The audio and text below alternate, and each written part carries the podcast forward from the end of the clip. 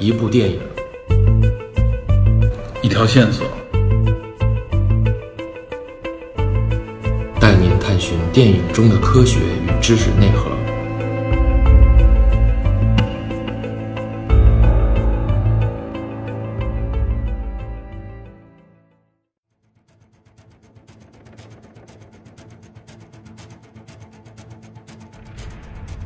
古德里安的装甲师势如破竹地突破到英吉利海峡的东岸，德国的闪电战打得英法联军措手不及，疲于奔命。但这同时令德国陆军总部也始料未及，一定程度上，德军也出现了指挥调度上的混乱与错判，这可能间接促成了希特勒匪夷所思地下令部队停止前进，足足在原地待命四十八小时。正是这整整的两天时间，为英军发电机计划的实施创造了得天独厚的条件。敦刻尔克大撤退正式展开，谁先走谁殿后？四十万联军与辎重如何登舰？海上的船只又如何逃过德国空军的轰炸机？重新开动的德国陆军为什么又足足给了联军九天时间？最终谁能够回归？谁又被留在了欧洲大陆？本期电影侦探，我们将为您还原历史，解开其中的真相。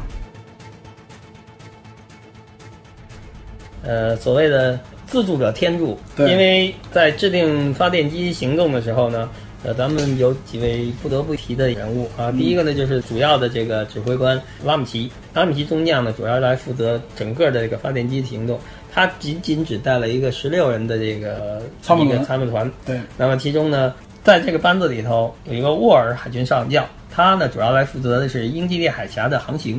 他来制定航道。英吉利海峡应该有三个航线可以直接横渡。呃，分别叫做 X 航线和 Y 航线和 Z 航线，其中最近的航线呢只有四十海里，那么这个时间呢可能也就是呃三个小时就能到啊英伦。那么但是这四十海里的航线呢是叫 Z 航线，嗯，在当时已经被德国的这个炮火封锁，就无法使用了，因为这航线偏南，完全在对。对炮火和这个空军的辐射范围之内，对对对。主要是被炮火辐射了。对，那么还有一条呢，就是 X 航线。X 航线呢，呃稍微长一点，一共是五十五海里。嗯，但是这个航线呢，因为主要是主航道。嗯，英军为了阻止德军在这个航道上布置了很多水雷，所以呢，在短时间内又无法清除，又无法使用。对，所以他们最终只能选择最远的外航道，全程呢接近九十海里。那么这个差不多要走多长时间？大约几乎要走六个小时。真的，真是。他走的方向实际上是先朝东，然后再朝西南绕了一个大圈才到这个。哦，他就等于是避开了南部的这个辐射范围。对他避开了南部的德国的炮火封锁，但是他这个航道就外航道唯一的威胁就是德国的空军威胁。嗯，对，这空军是无法避免的。对，因为只能靠靠北。对，只能靠皇家皇家空军的掩护了。这就是这空战这个重要的领域之一嘛。是的，对，很多船只也是在这个航行过程当中被德军的这个空军击沉。是的，尤其是这些民间航船只啊，没有任何的防护。从这点也能看出来，这个撤离真的不是一个简单的事情，这个里边有太多的因素需要考虑了。嗯，这个没有有效的管理和预知的话，真的是可能会造成重重大的人员伤亡。对。然后还有一个塔南特海军上校，他呢呢直接负责海滩的事务，还有的一个上校，一个少校。对，另外呢还有一个叫克劳斯汤海军中校，他直接负责的是敦刻尔克的撤退的海堤，就是唯一的一个海堤叫东堤的这个行动。嗯，那他们三个人呢互相来配合，比如说像塔南特海军上校，那他到达海滩以后呢，他特意用这个香烟纸盒中的锡纸。在这个他的钢盔上贴了 S N O 这三个字，让所有人意识到他是负责撤退的海军的最高军官、指挥官。对，而这个克劳斯汤海军中校呢，则是一直坚守在这个东堤，负责东堤的这个安全和秩序。嗯，而且在他们的制定下，登船的所有的军队都是五十人一组，三人一排，然后每一组呢由一名军官和一名海员来带领。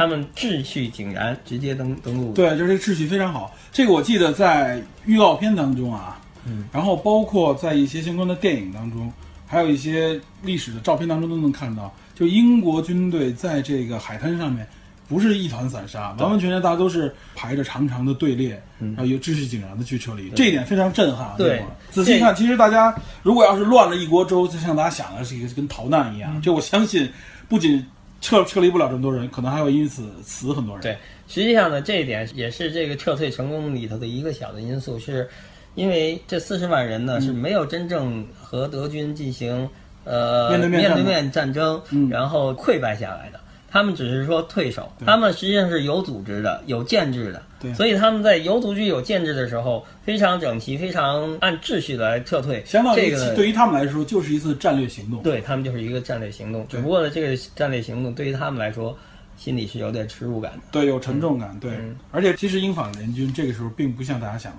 溃不成军、逃难，其实很多人是希望能够继续战斗对。就是这里边有一个关键性人物，也是历史上的一个二战当中的名人，在这次撤退行动当中，就是从英法联军撤到敦刻尔克的过程当中涌现出来，就是英国的蒙哥马利。那 OK，对，蒙哥马利这这时候呢，他进行了一次主动的出击，延缓了德军在二十六号恢复命令以后对这个敦刻尔克的攻击。对，蒙哥马利呢，在当时是英军的第三步兵师的师长，他呢以出色的机动性和巧妙的行动呢，绕过了德国的包围圈，率领的全师分成六百辆军车，嗯，然后他们在夜间突击行动。由于夜间的行动，他为了避免德国发现，他呢让所有的汽车的减速器上都涂了一层反光的油漆。他用隐藏在后挡泥板上的小灯来照亮这些油漆，这样呢，呃，每一辆车和前辆车都靠这个微小的灯光对，亮光，只有近处能看对，只有近处能看这个微小的亮光，然后呃，悄悄地撤离出这个包围圈啊包围圈。对，他所率领的第三师呢，夜行六十公里，成功突破了德军的合围，并且在二十八号的凌晨呢，赶到了德军的面前，成功的组织了坚固的防线，有力的保障了敦刻尔克的这个安全。对，这里边就刚才我们也提到过啊，就是步兵实际上如果能够建立好这个防线的话，其实是对装甲部队是有一个很强的这种阻击作用的。因为我进攻可能比不过这个装甲部队，但是比如说我利用反坦克的一些武器、嗯炮。就其实我们在一些我能接触到的游戏里边也是这个场景啊，就是如果你提前布置，比如说像我们平原来玩过一个游戏叫《英雄联》，嗯，它就是完全就是模拟二战的这个战斗。就是当你用步兵兵种的时候啊，你直接进攻是肯定不行的，但是你可以建立一个防线。其实有两门炮的话，交叉火力就可以阻挡住这个一小撮坦克部队了。其实即使没有这些炮，它有一个伞兵坑，对啊，然后呃，利用手雷，利用反坦克的一些简单武器对也可以延迟这些这个机械化军团的这个进攻。没错所以为什么闪电战要提出就是要快速穿插？不等敌人对，不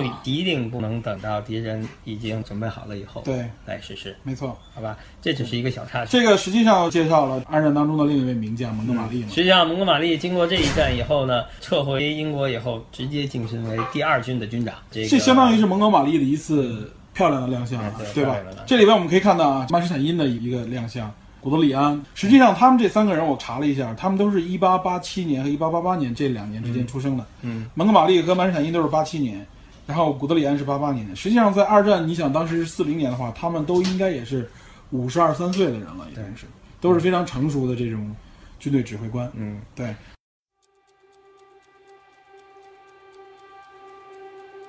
二十六号开始，六月四号结束，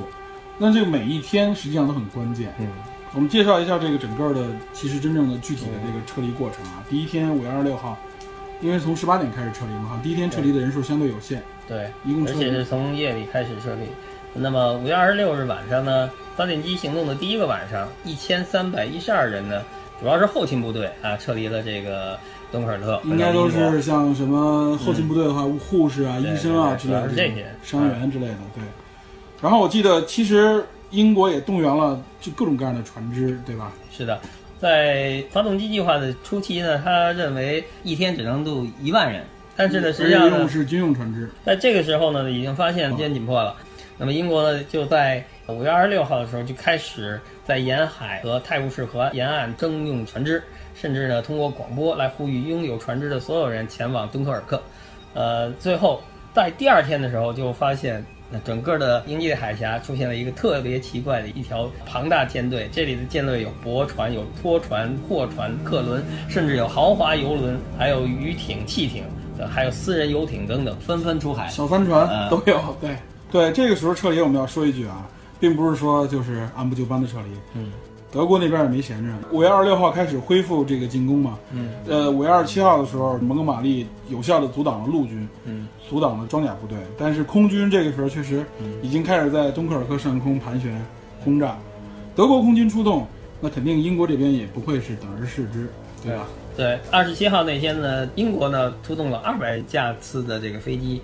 而这个德国呢也出动了第三航空队和第二航空队，总共也投下了一点五万枚高爆炸弹和三万枚燃烧弹。嗯，这时候呢，整个的这个敦刻尔城都变为了废墟。对，据说敦刻尔克城里边光市民好像死掉三分之一，是吧？对，完全因为战争。嗯，实际上呢，英国出动这些飞机呢，也没让德国好受哪去。仅德国的第二航空队呢，就被击落了二十三架飞机，空勤人员呢也死伤了六十四人。这个损失超过了五月十七号德国战争开始以来的总和。也是空军受到了迎头痛击，对吧？然后五月二十八号的时候，敦刻尔克就已经是开始大雾了。嗯对，这个雾天使得有一个好处，就是空军没法出动，嗯，对吧？这时候只剩下这种小的这种编队型的飞机偶尔进行骚扰，三架五架的飞机，但这种骚扰肯定起不到真正有效作用。所以五月二十八号这一天，应该撤离的人数就开始增加了，呃，五月二十八号全天呢，总共有一万七千八百零四人撤离。已经达到一万七千多人，非常高效了，已经对，是。因为是借着也是借着天气嘛，所以这时候撤离的人越来越多。五月二十九号的时候，实际上是比较激烈的。这个据说德国空军是已经重创了英国的海军，这时候陆军也已经正在逼近。对，二十九号的下午，天气开始转晴，德国的空军呢也是大举出动。在这时候呢，主要是以大型船只为目标，集中轰炸，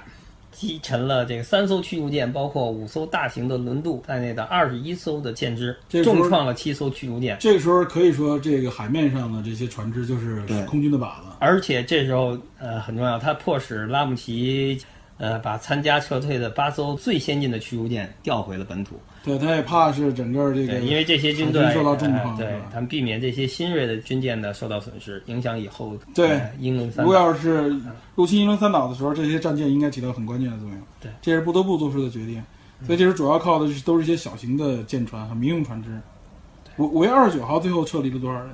尽管呢，英国损失很严重，但是呢，因为大量的民权民用队船只船只加入了这个撤退的行列，那么呢，达到了创纪录的每小时两千人，全天呢共撤走了四万七千三百一十人。这是五月二十九号是吧？对，这是这几天来这个最高的记录了。我记着好像当时制定发电机计划的时候，原计划从敦刻尔克撤离也就只有四万人，哎，但实际上这个时候一天就可以撤离四万人了，嗯，这个非常厉害。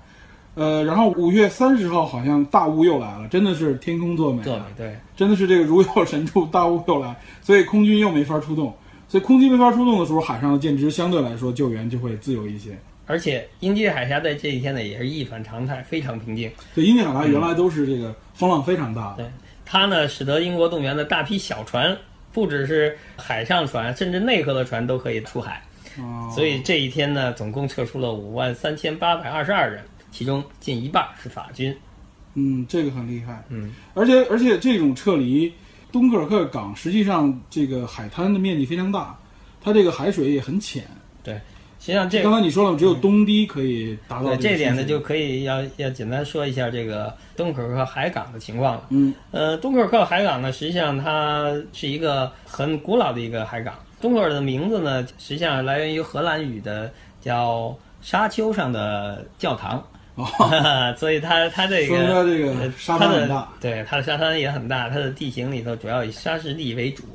那么在这个海港里头呢，实际上有八座船坞可以停靠很多大型的船只，但是在发动机行动之前呢，德国空军已经把这些基本上把八个这个船坞都给焚毁，只留下了一个呃长约一千两百米的东堤可以进行有效的撤离。东堤是一条朝东伸出海岸的一条堤坝，这个堤坝呢，实际上用木头搭制的一个堤坝。嗯，记着在敦刻尔克的预告片里面就对，看到、你可以看到这个轰炸的场对。并排好像也就只能站七八个人。对这些大的船只能停在了这个一点六公里以外。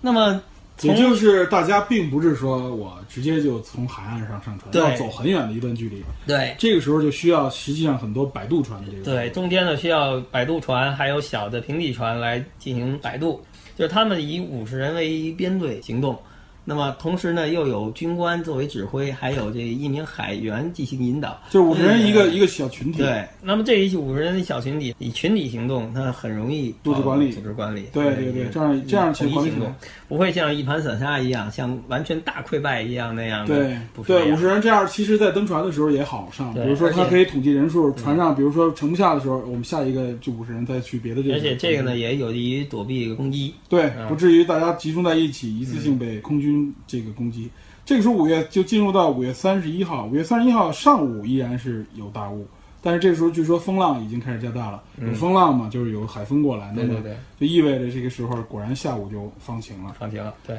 下午午一放晴呢，这个空战就爆发了。，下午的时候呢，德军呢出动了九个轰炸机的大队，呃，要挽回局势啊，希望能够一举在海滩上歼灭这些这个英法。这个说，到这个空战啊，这个其实双方我在影片当中也看到，嗯，这个影片当中介绍了陆军，对吧？也介绍了船只海军，当然还有留了篇幅介绍了空军。对，这个实际上这三个兵种在这里边都有具体体现。空军的话，这个英国实际上，呃，这边应该是我知道的，像喷火，嗯，还有像老式一点的这个战斗机，飓风，啊飓风，对，对，实际上呢，空军上呢，英国呢也是倾尽所能啊，把所有的战机都派出来了。英国空基本基本上是倾囊而出，对？，不光是喷火式和飓风式的这个单座的战斗机出航了，它甚至是这个无畏式的双座战机，以及哈德森的轰炸机，甚至是双翼的这种剑鱼式的鱼雷机。双翼啊、还有侦察机都投入到敦刻尔克，哇，它真是倾囊啊，而出倾。囊而出，要掩护敦刻尔克自己的部队部撤离嗯，因为实际上在三十一号这一天，英国也是准确的预测了这个气候变化，他知道德国飞机必定来一次大举的来袭。呃，德国这边呢有一种飞机可以说非常著名，就是德国的斯图卡，对叫什么俯冲轰炸机，对，斯图卡俯冲轰非常，独特的一种飞机。对它据说这个斯图卡飞机下来进行轰炸的时候，声音非常巨大。是的，这为什么会有这么巨大的声音？因为斯图卡轰炸机呢，实际上叫容克八七啊，嗯它呢实际上是在二战之前就已经呃研发出来的，叫俯冲轰炸机。因为以前的轰炸机都是这种，要么是战术轰炸机，就是高空投轰炸，，对。对，但是俯冲轰炸机非常适合这种呃对这个装甲兵啊和对地面的具体目标进行轰炸。对它呢在轰炸的时候以很高的速度俯冲下来，然后很低的擦着地面的形式投放炸弹。它还有很重要的两个特点，就是它的机翼的形式是上上翘的，有点像海鸥的机翼。啊，对，呃，然后呢，还有它的这个两个起落架起落架，呃，它是不收回收的，特别是起落架上安装了两个发生器，它在这个呼啸飞过的时候呢，会产生非常尖锐的呼啸声。对，这也是苏卡飞机非常著名的，或者说甚至是臭名昭著的一个特点。对，因为它盟这个说，听到这个声音就知道这个死亡之神就临近了。对，因为它主要是为了冻下地面上的士兵，对让他们心理上产生畏惧感，加强这种攻击的效果。对但实际上呢，这种汽笛声呢，最后造成了容克八七呢经常被打落的一个原因，因为它的声音暴露了它，成为了英国空军的靶子。战争的后期，它的这个汽笛都给拆掉了。就是说这个是在二战后期，对对对，其实斯图卡就把自己这个有特点的声音关掉了。对对对现在是嗯，好，这是这个轰炸机啊，但是但实际上跟英国空军对垒的应该不是斯图卡，对吧？对它是它它主要是它轰炸机对，它是应该是被德国的战斗机护航的。对，那德国的战斗机是哪一种飞机？嗯，德国战斗机是非常有名的，叫做梅塞施密特战斗机，它的型号叫 BF 幺零九，它是二战的德国的最出色的一个战斗机。它呢，主要竞争对手实际上是英国的这个喷火喷火式战斗机对。，我相信应该在诺兰这部影片当中应该有空战的情节描写。对，我估计这架飞机应该也会亮相。但实际上呢，英国呢，除了用喷火以外，嗯，还有一种叫飓风的。飓风战斗机实际上是比喷喷火战斗机性能差一点，比较老一型的。实际上，因为喷火式战斗机是一九三九年才投入生产的，所以它在战争初期的数量是不多的。在敦刻尔克占绝大部分的仍然还是飓风型的老型战斗机。嗯，这就是五月三十一号啊，这个时候已经非常激烈了。那么到六月一号的时候，这个就没有雾了。这一天空战最为激烈，可以说英军是尽数出击，而且这一天英军的损失也是最严重的。对对对，但不得不说，撤离仍然秩序井然，全天撤离了六万四千四百二十九人，对这应该也是创纪录，一天比一天多啊，非常厉害。实际上在六月一号的时候呢，你会发现就是德国也是空军全线出击，他呢因为天气好嘛对，因为天气好，但是他呢确实遭到了英军的迎头痛击，啊，英军呢一共击落了这个德机有二十三架，但是英国的损失也非常严重，有四艘满载军官的这个驱逐舰被击沉，还有其他的三十多艘的舰只呢也被击沉，另外还有十一艘对，还有十一艘战舰被重创，嗯这应该算是英国损失最严重的一天。这就是六月一号那一嗯天，所以在这么严重的损失之下，六月二号英军被迫呢，等于是停止了白天的撤离，就只能利用夜间了。这个呢有两种说法，一种是损失比较大啊，嗯。另外还有一种说法，因为德军已经突破到这个东口的外围，嗯。他们的重炮已经可以覆盖这个海岸了。海岸了。那么这时候呢，白天撤离肯定会成为靶子嘛，所以就只能夜间撤离。这时候我记得这个有记录说，当晚撤离了两万六千两百五十六人，嗯。仍然是非常有效率的。对。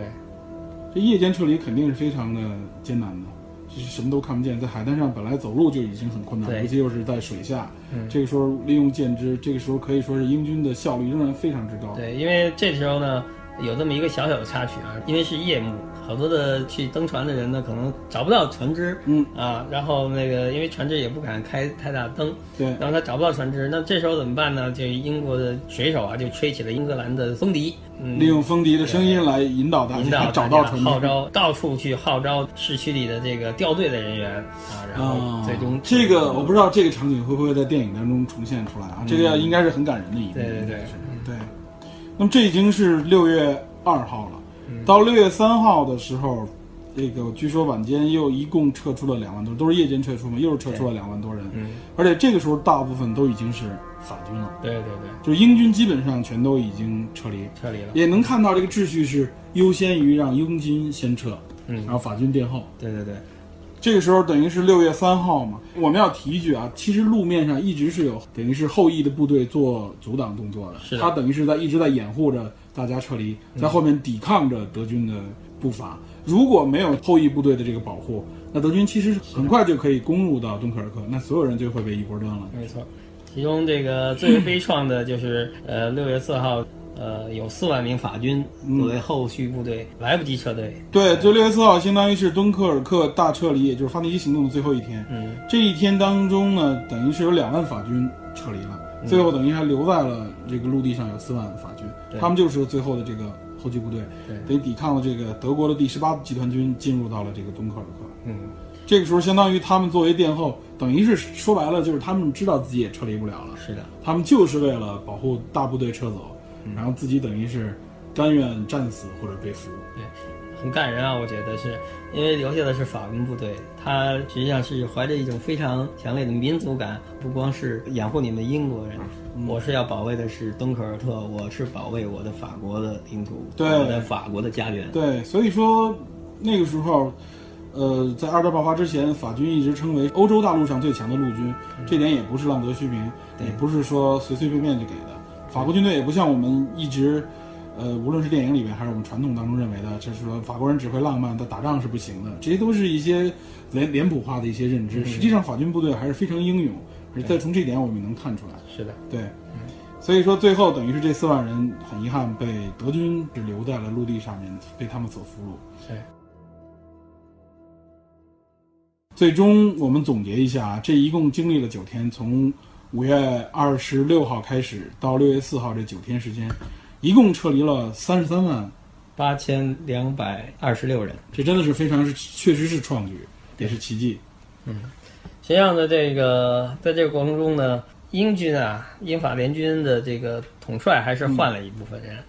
那么这个就是三十一号那天，原先的哥特中将是英法联军的最高指挥官调离回英伦三岛，最后是由这个亚历山大第一军的军长亚历山大来接替他的指挥。嗯。而亚历山大在接替以后，他非常的淡定，嗯。他进入到敦刻尔克城以后，他就把自己的基辅给烧了。然后为了稳定军心，他甚至在海滩上架起了这躺椅，非常休闲的。啊，这个我听说过，就是他等于是就是为了，实际上就是稳定军心嘛，稳定军心。对，上面是德国的梅采施密特红飞行啊，底下应该还是泰然自若的指挥撤退。对。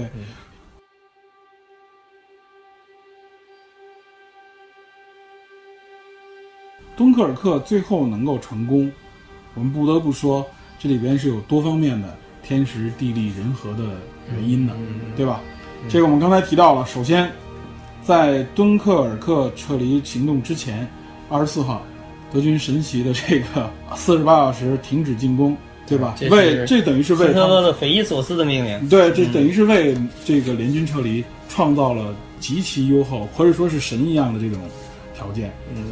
这个，所以为什么前线的德军指挥官气得嗷嗷乱叫也没有办法，他们不得不遵守命令，所以眼睁睁看着这个联军撤离，并且组建了这个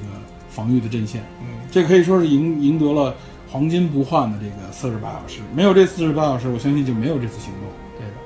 这是一。那么还有一个就是我们说的这个天时之后呢，就是地利。这个地利上面其实有很多很细节的一些特点。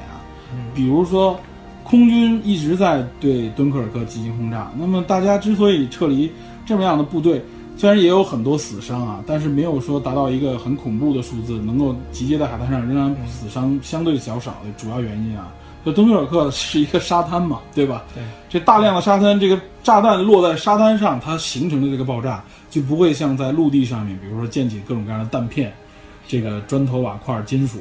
它在这个沙滩上相对柔软的沙子里面，它的破坏力一下子就减弱了，对吧？这所以说杀伤力减弱，所以死伤也就减弱。就是实际上，航空炸弹在坠落的时候是通过前面的引信，然后撞击它的一个雷管，然后爆炸，对对对，引起后面整个。这样实际上是不是有很多没有没有被引爆炸弹？呃，对，是有这样的，因为沙滩比较这个柔软柔软。对，呃，但是即使它引爆了以后呢，沙滩又像一个海绵一样吸收了这个能量冲击波。对。另外还有一个就是环境，嗯，就是除了这个沙滩以外，就是天气。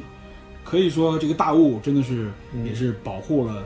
英国远征军。这个连续几天的大雾，使得德国空军没法去进行这个有效的轰炸和袭击，陆军过不来，空军也过不来，所以大家可以在大雾的掩护之下，井然有序的撤离。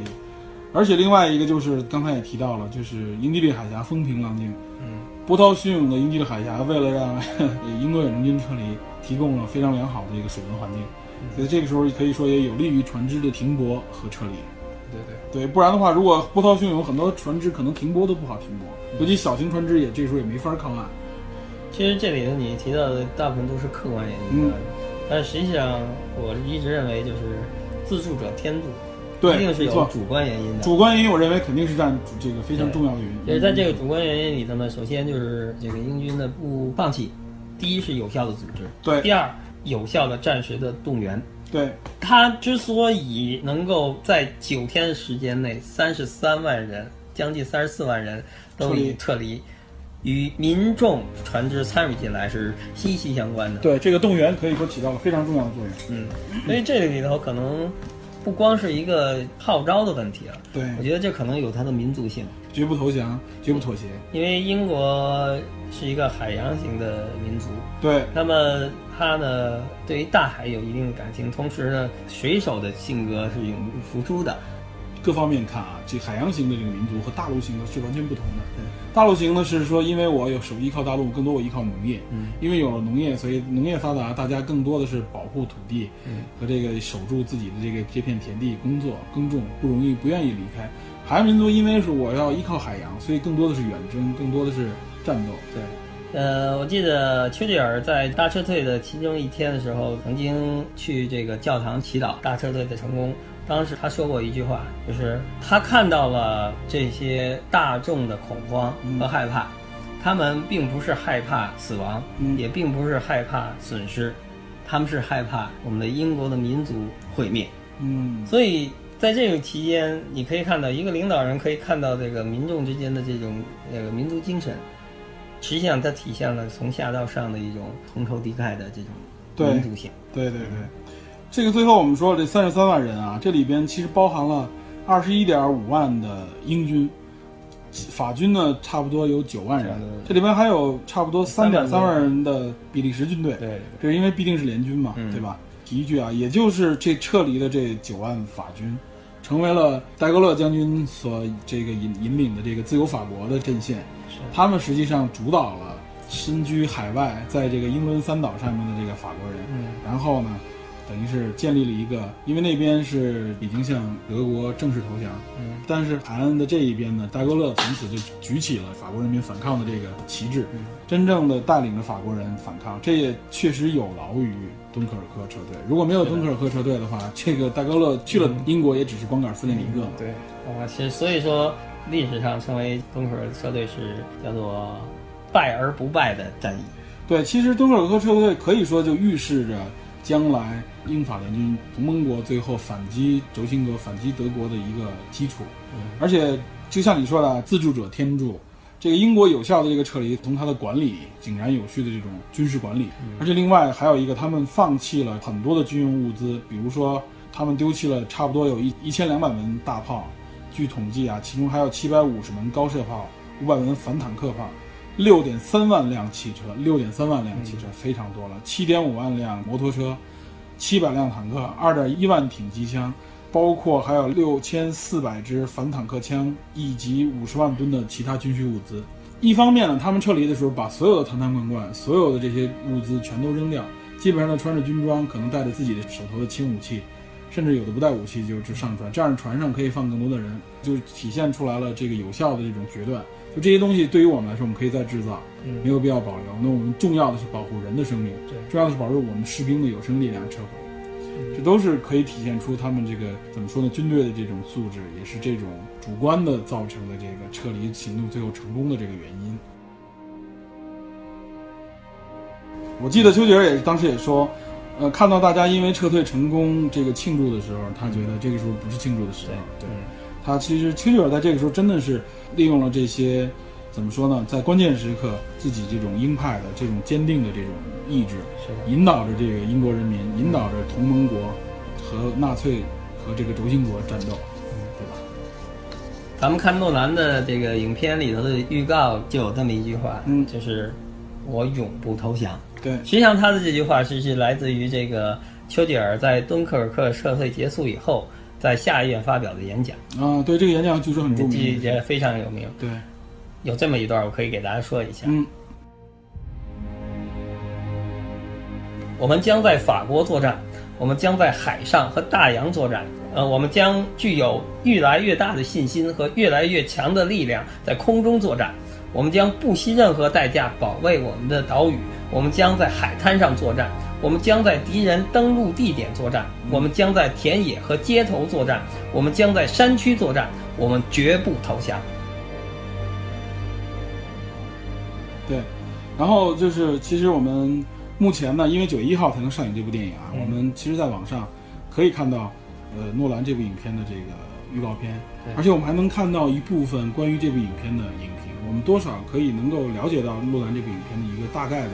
形状。大概的轮廓，也就是诺兰这部影片，具体的他没有像我们这样啊，就是很宏大的把背景、把缘由、把人物、把历史给你这个按按部就班的展现给你，而是他非常具体的展现了在一线，在具体的这个战斗一线，在具体的撤离的环境当中的每一个细节当中的具体的人物。对我觉得这一点可能也是诺兰这部影片可能给我们带来的一种震撼的感觉，有别于传统战争片的一种。感受。是的，对，你可以在预告片里有所窥探，其中有一个细节就是，呃，一个英国的普通的民众的一个船长，带领自己的两个儿子，嗯，去驰援敦刻尔克。帮助撤离，驾着他们自己的小船。啊，驾着他们自己小船去撤离。但是他们在半截的时候打捞上了一个呃英国救起了一个对救起了一个英国士兵。对，这是英国士兵说我们要往这个英国的方向。对，这个我相信这个英国士兵应该是从被德国空军摧毁的舰只上面逃生出来的。逃生的出来的，对，他已经非常畏惧了，他有一种对看得出他已经完全被实际上战争呃战争其实没有那么那么浪漫那么浪漫那么英雄主义。对，呃，实际上他是还是很血腥很残酷的。面对死亡，他会有这样的这这个反应是可以这值得理解的啊。但是当时你可以看到那个老的船长说了一句，就是我们要去敦刻尔特，所以你可以看到这种这个海洋民族、战斗民族的一种特性。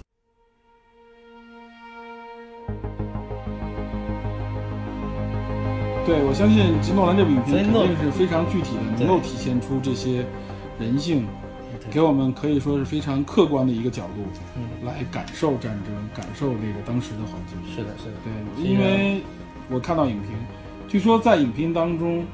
俄军的这个形象没有任何具体的这个路、路面，完完全全就是以武器啊，或者说是这个袭击啊、战斗啊、这种形象出现。那么主要就是它展现了就是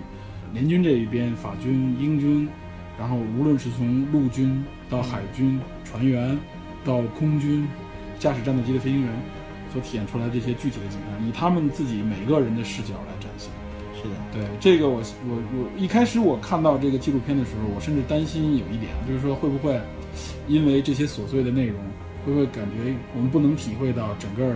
这个战争的这个格局，不能了解到这个战争的情况。但我看到这种这种怎么说呢，如潮的好评和各种各样的这个评价，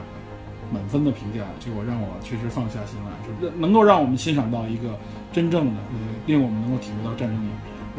其实诺兰在这里头应该从人性角度去诠释一个战争，嗯，这是他手到擒来的一个应该是他的能力所在。能力所在。我觉得我呢是通过这个预告片来看啊，嗯，其中给我非常震撼就是最后一个几个字“带我回家”。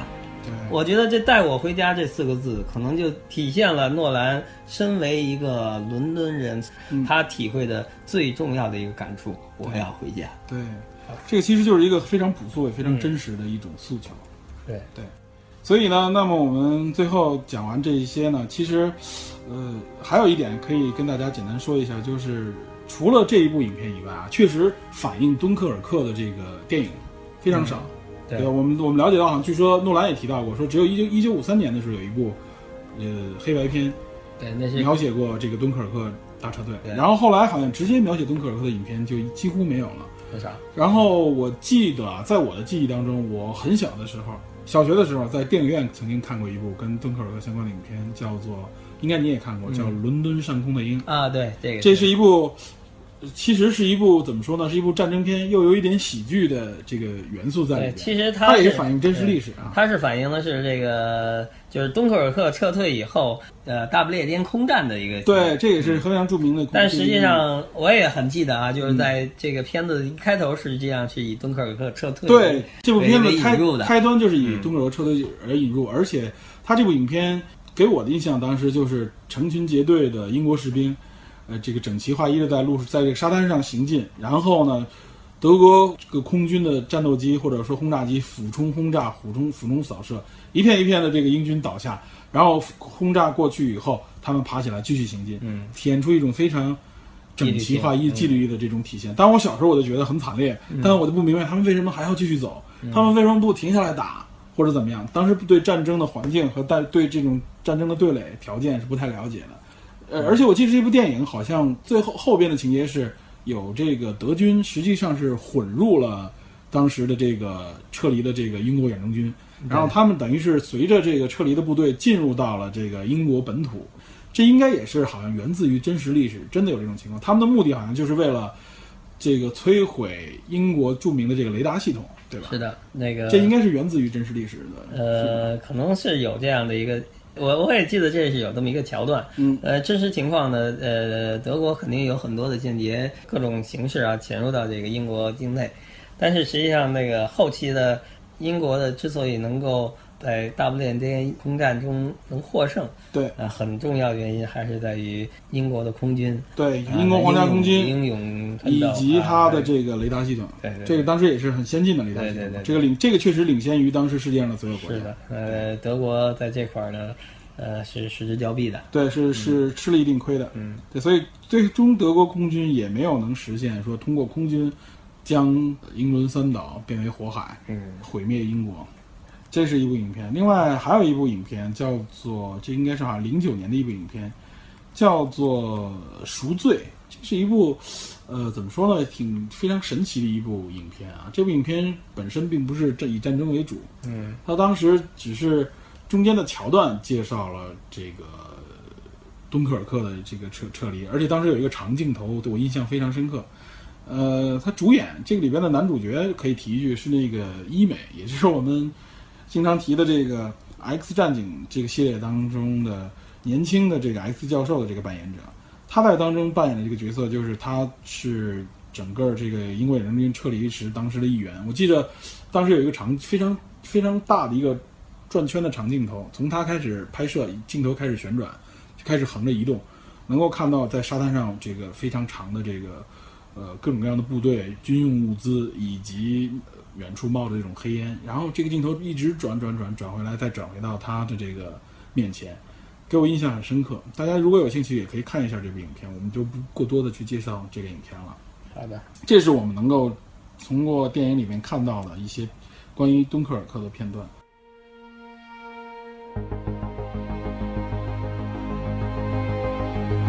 嗯，我相信呢，这个诺兰这部影片应该可以给我们带来一个全新的视角，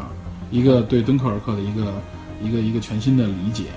而且我这个期望诺兰呢能够给我们拍来更多的这种好的影片。所以呢，这时候我们最后再对我们这一期呢，这个电影侦探就基本就到这里。